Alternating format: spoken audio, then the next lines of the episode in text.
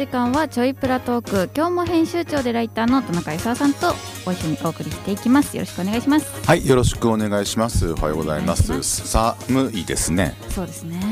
寒いマイナスいや嫌になっちゃ。うでもねあれですよ。やっぱね札幌私のとこはまあマンションなんですけども、はい、まあ20もう築20年経ってるやつですけどね、やっぱでも断熱が札幌の家って、はい、まあ、マンションにせよ一戸建てにせよいいじゃないですか。そうですね、はい、で先週実はあのお休み一週お休みしたのは、はい、あの東京行って、でその後大阪に行ってっていう盛りだくさんそう。で大阪の方は実家ね今誰も住んでない家のまあ様子を見にっていう感じなんですが、ほら、先週って全国的な寒波だったんですよ。そうですね。ね。で大阪もねあの最高気温が 1, 度1度とか2度とか。であの最低気温が氷点下なんです、でねあんまり僕氷点大阪で氷点下って食らったことがなくて、うん、そうですよね。であのね外限りなくやっぱね断熱が悪い家なんでもう築50年だしでこたつに入ってこたつなんか入らないでしょこっちの人、ね、あの全体的に部屋温めるから、うんうん、でも向こうはそんなにだからまあ外気がってこともあって、うん、あのこたつとかがメインなうちだったんで、うん、全然断熱とかダメでマイナスそれが氷点下になるとむちゃくちゃ寒い。そうなんだ。でこたつとかもうないんですけどね。あの空調でもクーラーを暖房に使って、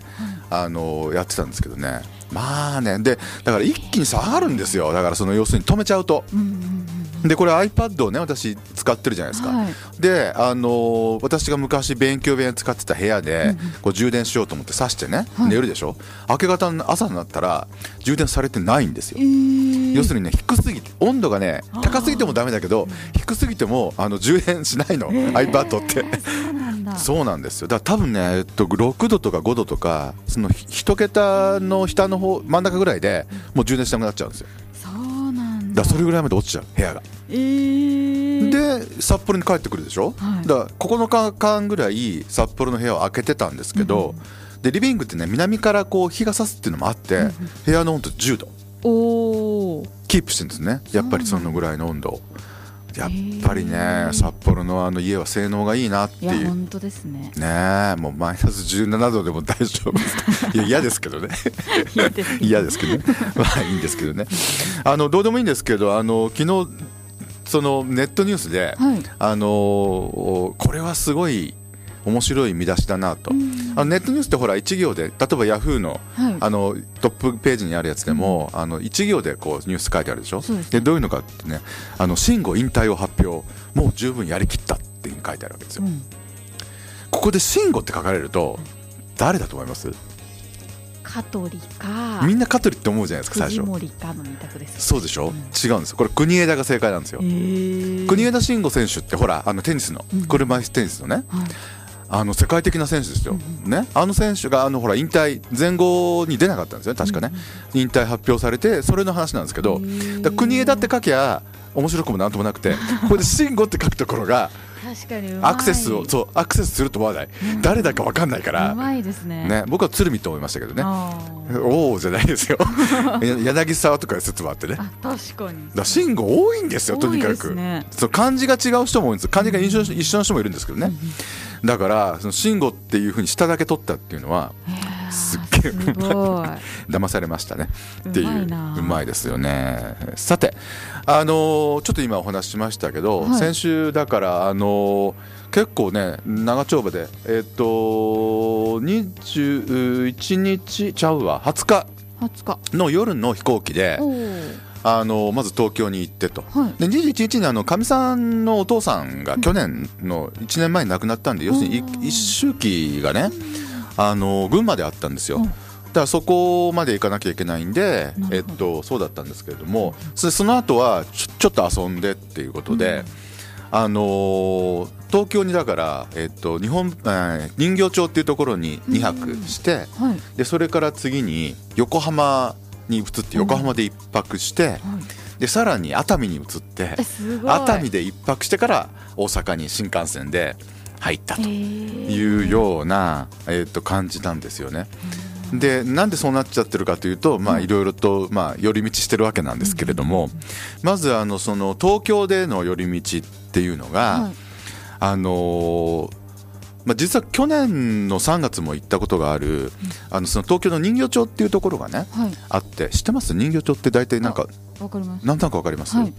あの結構ねあの繊維問屋みたいなところだったり、うん、まあ、言ってみれば下町みたいなところなんですけどね、そこにあの木寿司っていうあの喜ぶっていう字のあの昔の字に、はい。あの寿司って寿司屋さんがあるんですよ。木寿司っていう。であのネットで引いたらあの分かると思うんですけど、はい、えっと、そこってあの団中なんかでもすごいあの木寿司の365日っていう、あのネットの記事があるぐらい、はい、あの団中なんかでもすごいあの取り上げられてたあの創業ね100年のいい感じのね外観から考えてもねい。い感じの雰囲気のあのお寿司屋さんがあってで、去年3月に初めて行ってランチ食べたんですよね。はい、でなんで今度はちょっと夜行ってみようということで、あの夜に行ったわけなんですね。はい、で創業100年超えてますんであので要するに江戸前寿司というやつなんですよね。江戸前寿司っていうと武田さんなんかなんかこう何を江戸前寿司のネタとかさなんかどどういう感じで考えます？えなんだろう。全然イメージできないお寿司好きです？好きです好きです。ネタ一番何が好きです？だろうタイとか。ああいいですね、渋いですね。そう白身しか食べないんですよ。白身？しか？赤身全然食べない、ま、赤身苦手なんです苦手っていうかもう白身でいいやって。白身だけでいいやっていいやだから白身もいいんですけどね、はい、やっぱねここの、まあ、白身もいいのが出てくるんですけど、うん、ほらお寿司屋さんっていうとなんかねやっぱ小肌とかねあの青物っていう感覚もあるじゃないですか。でまず小肌から食べなきゃとかね。うまいですよやっぱねでも、えっと、だからサバとかもうまいんですけど、はい、ここのねいいのはやっぱりね貝なんですよ。貝類。貝。類でで、あの一番よく前ね食べてよかったのが鳥貝だったんですけど鳥貝ね4月からだったっていう。で今回も、あの赤貝とかね。でもなんかすごい高いんですよ。きっとね高いんだと思うんですけどね。とかあとはあのー、江戸前っぽいのはね、はい、ハマグリでハマグリってあの煮ハマグリっていうやつでね似てあるんですよ。そう。その煮ハマグリっていうのがあの結構似てあってで上にあの爪っていうあのほら穴子とかに甘いタレをかけるじゃないですか、はい、あれが煮ハマグリの場合も乗ってるんですよね。でこれってやっぱり江戸前の寿司屋さんじゃないと、はい、えっとない。あの札幌なんかでも例えば寿司膳さんってあるじゃないですか、はい、あそこなんかは江戸前のお寿司屋さんなんで、はい、えっと、大丸店とかに行っても、大丸の上にねあの寿司膳さんあるんですけどあそこに行っても煮ハマグリっていうとタイミングよければあるんですよ。えー、そうなんだ。そう。でもこれをねやっぱ食べるとね、すごいやっぱうまいんですよね。だからねあの夜はあのほらお酒飲む人なので、はい、まずお刺身を食べて、であのその一人前とかお任せじゃないんですよ。おお刺身は今回お任せだったんですけど、はい、あの好きなネタをこう言って食べるっていうね、えー、いう感じで、えー、食べてで最後の締めが、はい、ここの名物はもう一つねかんぴょうなんですよ。かんぴょう。ほらかんぴょう巻きって巻物って大体わかると思うんですけど、かんぴょうがすっごい甘辛く煮てあるのが江戸前的名物でここのそれにちょっとわさびを効かしたやつをね最後締めで食べて帰る。な。んですよね。っていう。で結構あのだからその100年も由来あの歴史があるし、はい、うんとまあ、構えも結構立派だし、で基本的にはカウンターしかないんですよね。うん。で3人ぐらいの職人さんが働いてたりするようなところででしかも団中っていうねそういうグルメ雑誌にもすごい取り上げられてるところなのでちょっと高火なのかなっていうふうに思ったりするじゃないですか。できっとねあの東京でもほら銀座銀座あたりのお寿司屋さんだったらそうなのかもしれないんですけど、こうやっぱ人形町なんですよここは。で下町っぽいんですよやっぱね。だから全然そのなんていうのかな高飛差がゼロでそうなんすんごいそうそうあのなんていうかなんか優しいというか、で店全体がそんな雰囲気で。で隣に座ったなんかねあの女性2人連れのまあおばさんというかおばあさんというか、その片っぽの女性の方がすごい、まあ、元気な方とか賑やかな方で、あの結構いろんな話をこうね感想を言いながら食べたりとか、やもうお酒いいからあのお茶に変えてとか言いながらなんかた違うネタを頼んだらあこれ美味しいからお酒もう一回とかね 横で言ってて。だからなんか隣の向こう側にいた人もこっち側にこっち側のかみさんなんかもなんかしゃべしゃり、まあ、一緒に喋り始めちゃったりとか、そういうなんかこう、雰囲気だったり。あとあの場所柄っていうのもあってね、あの役者さんっていうかね歌舞伎系の役者さんがどうも来るみたいであのご夫婦でね多分若い歌舞伎の僕あんまり歌舞伎に詳しくないから知らないかもしれないけど、なんか顔立ちが歌舞伎っぽい。役者さんが綺麗な奥さんと一緒にいらっしゃっててで京都の公演の話とかされてたんで、多分京都にある南座っていうね、あの歌舞伎をやるその劇場があるんで、そこであの多分新春公演っていう形で出られて東京に戻ってこられて、あそこの馴染みのねお寿司屋さんに来てるんだなっていう感じの馴染みさんが来てたりとか。馴染みさんとも話してるけどこっちはまだ2回目なんだけれども、別にそんなに冷たいとか全然そんなこともなく、結構いい雰囲気なんですよね。でねさらにねいいのはね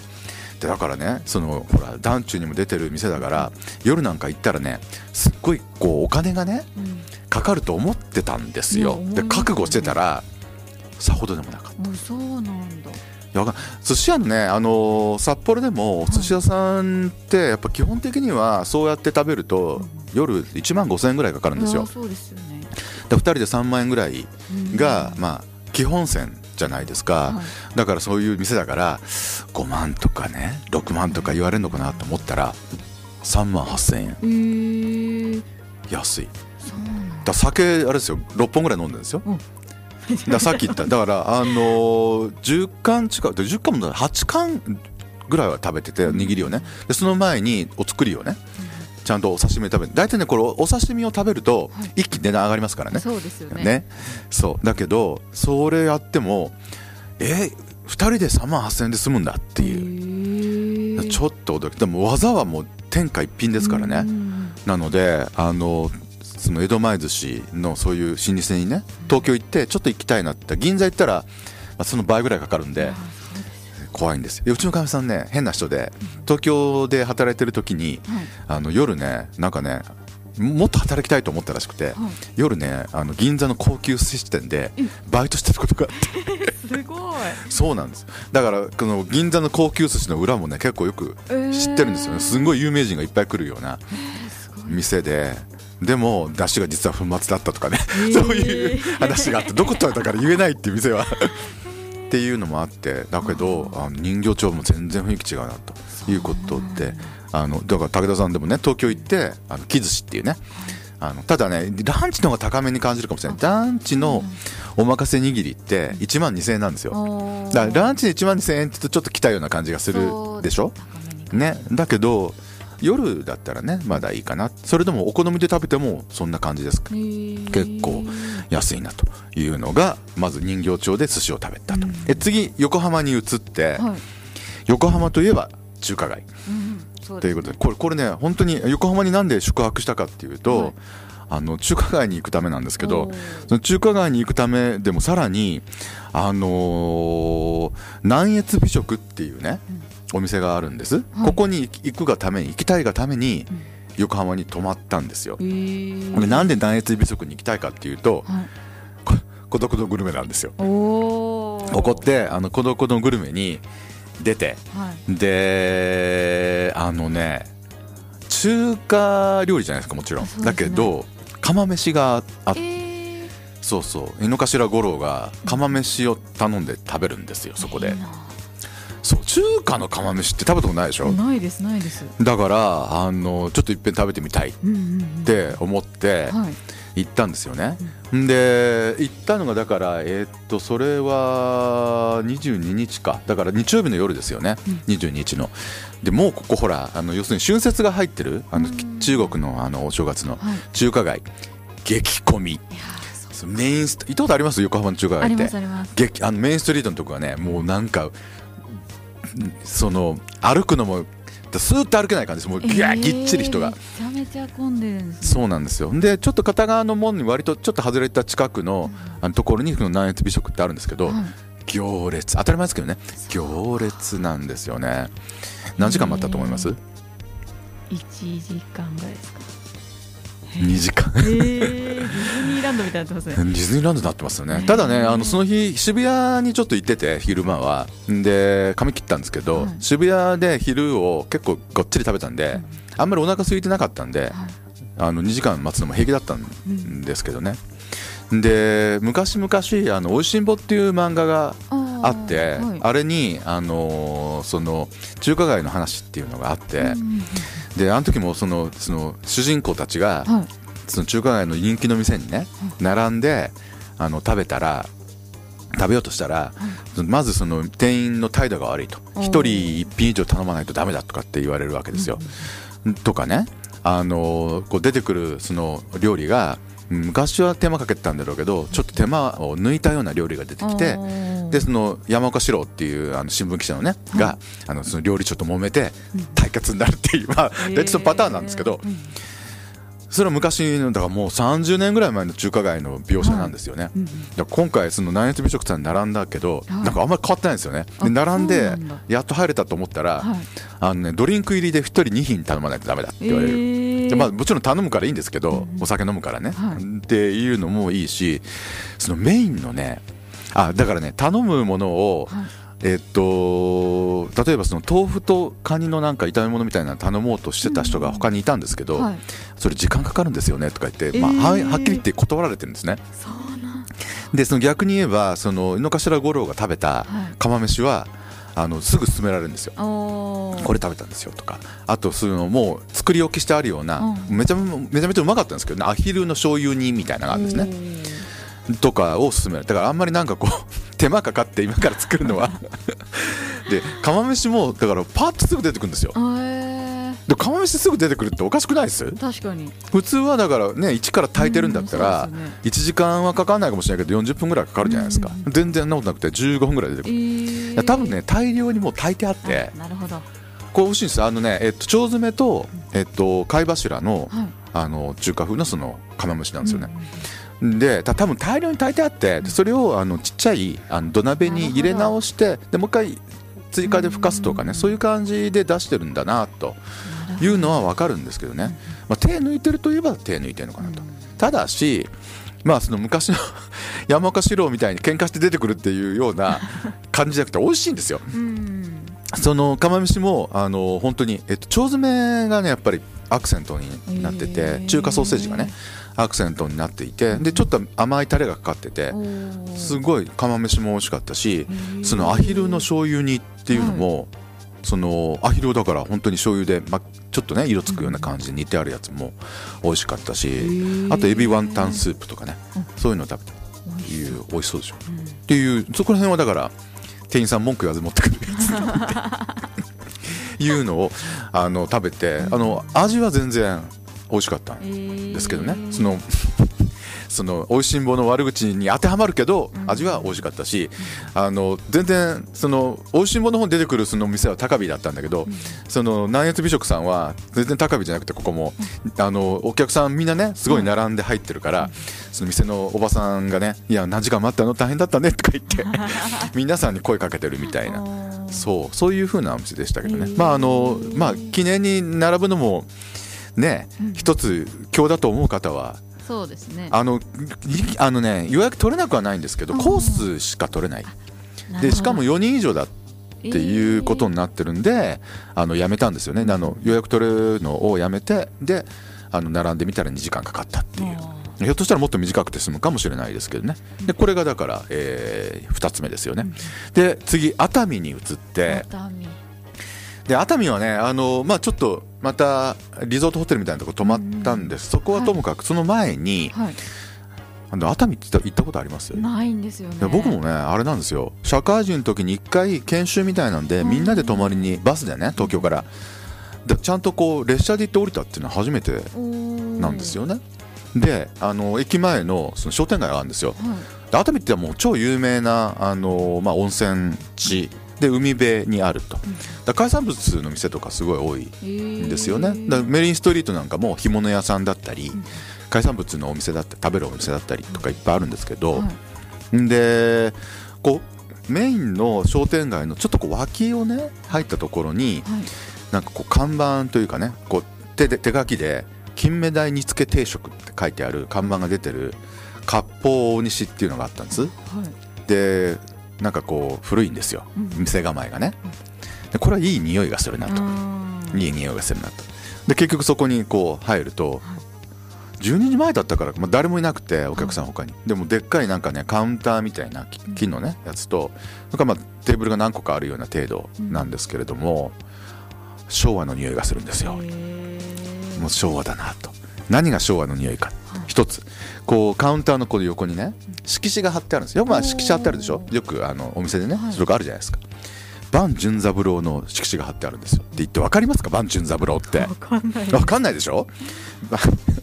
万純三郎っていう昔々のあの、まあ、有名僕らは子供の時はちゃんと見てましたけど生きてる生きてるのって変な言い方だな。有名な俳優さんがいらっしゃるんですけど、まあ、どっちかっていうとコメディアンに近い方なんですけどね。の色紙が貼ってあるんですよ。短く言うと万純って言うんですよね。万純万純ってみんな呼ぶんですけど。そうそう万純の色紙がそこにあって松潤ではない。これはネタですね。ここは。っていうのがあったり。なそうなんです。もう完全に昭和の匂い。ほんで定食が3つしかないんですよね、でえっとお昼はねだから夜はどうしてのか分かんないですけどあのその金目鯛煮付け定食と、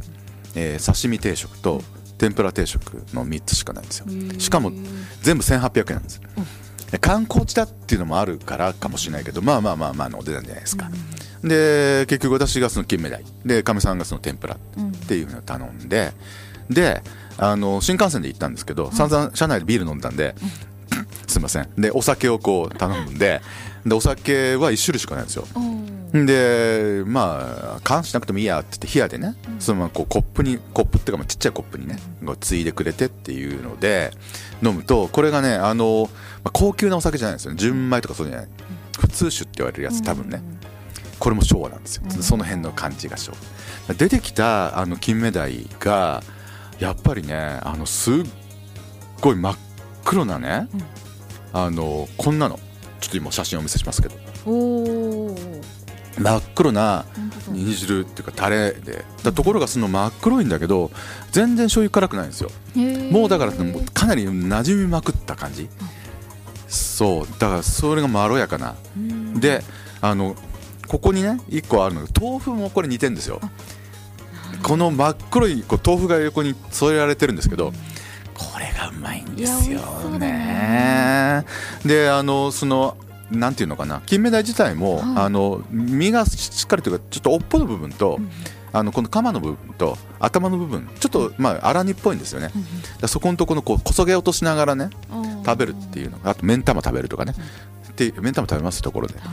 うまいですよ目ん玉。大好きなんですけど。っていうのをが構楽しい。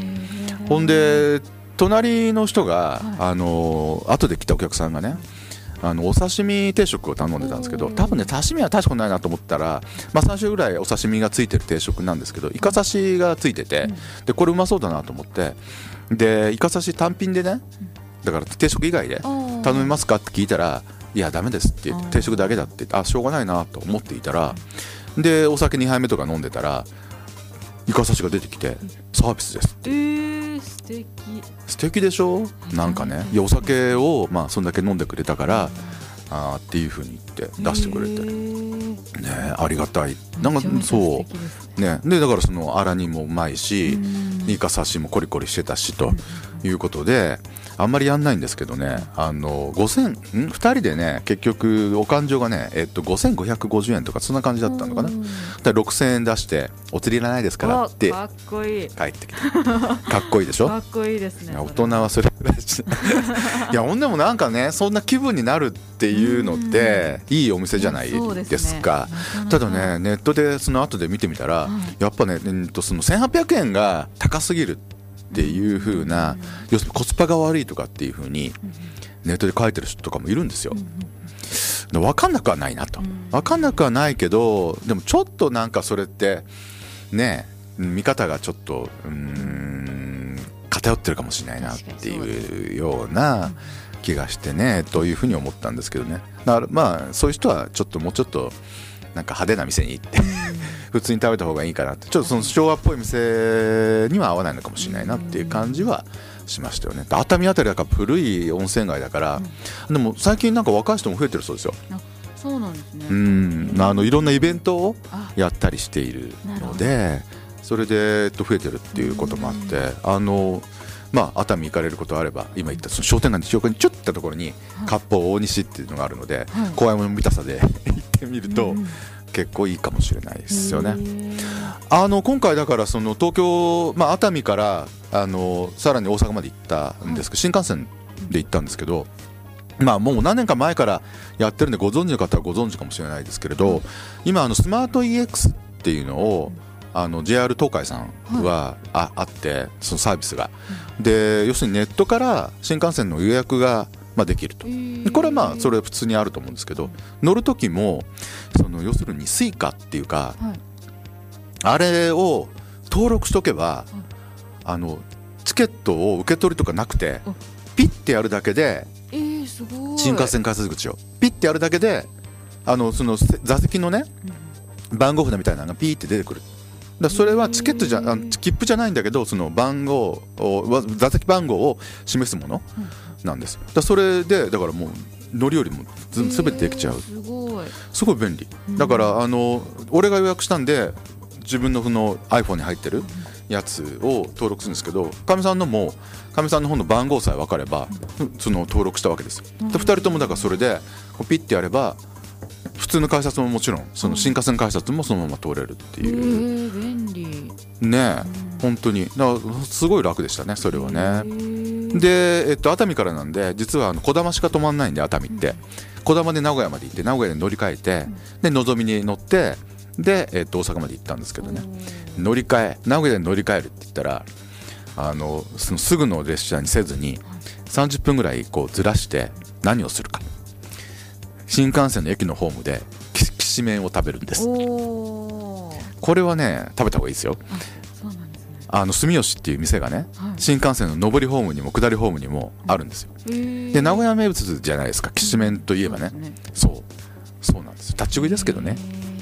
でもねきしめんなんかねすぐ出てくるし、うん、食べたいだから多分ね合計10分ぐらいしかかかんないんで30分もいらなかったかもしれないんですけど、うん、あのね4号車あたりにあるんですよそうだからあのー、なんなら途中下車してもいいっていうねいう感じですね。ということでまあなんかいろいろこう食べまくった。いや本当ですね。大充実。食べまくった 旅行だったのでは いうことで札幌に帰ってきてちょっとこうしばらくおとなしく してようかなあどうでもいいんですけどね、あのー、2月5日またね NHK 俳句入選したんですよ。すごい。そうなんですよ。また同じ高柳克弘さんっていう選者の方でうん、でまたこの間タヌキだったんですけど、はい、今度のねあのお題はね猫の子だったんですね。猫。の子っていうのもあの季語なんですよ。春の季語で。そう。その子猫は可愛らしく読むっていうふうな、あのがあの高柳さんが、まあ、おっしゃってたんですけどね、まあ、そのご指示通り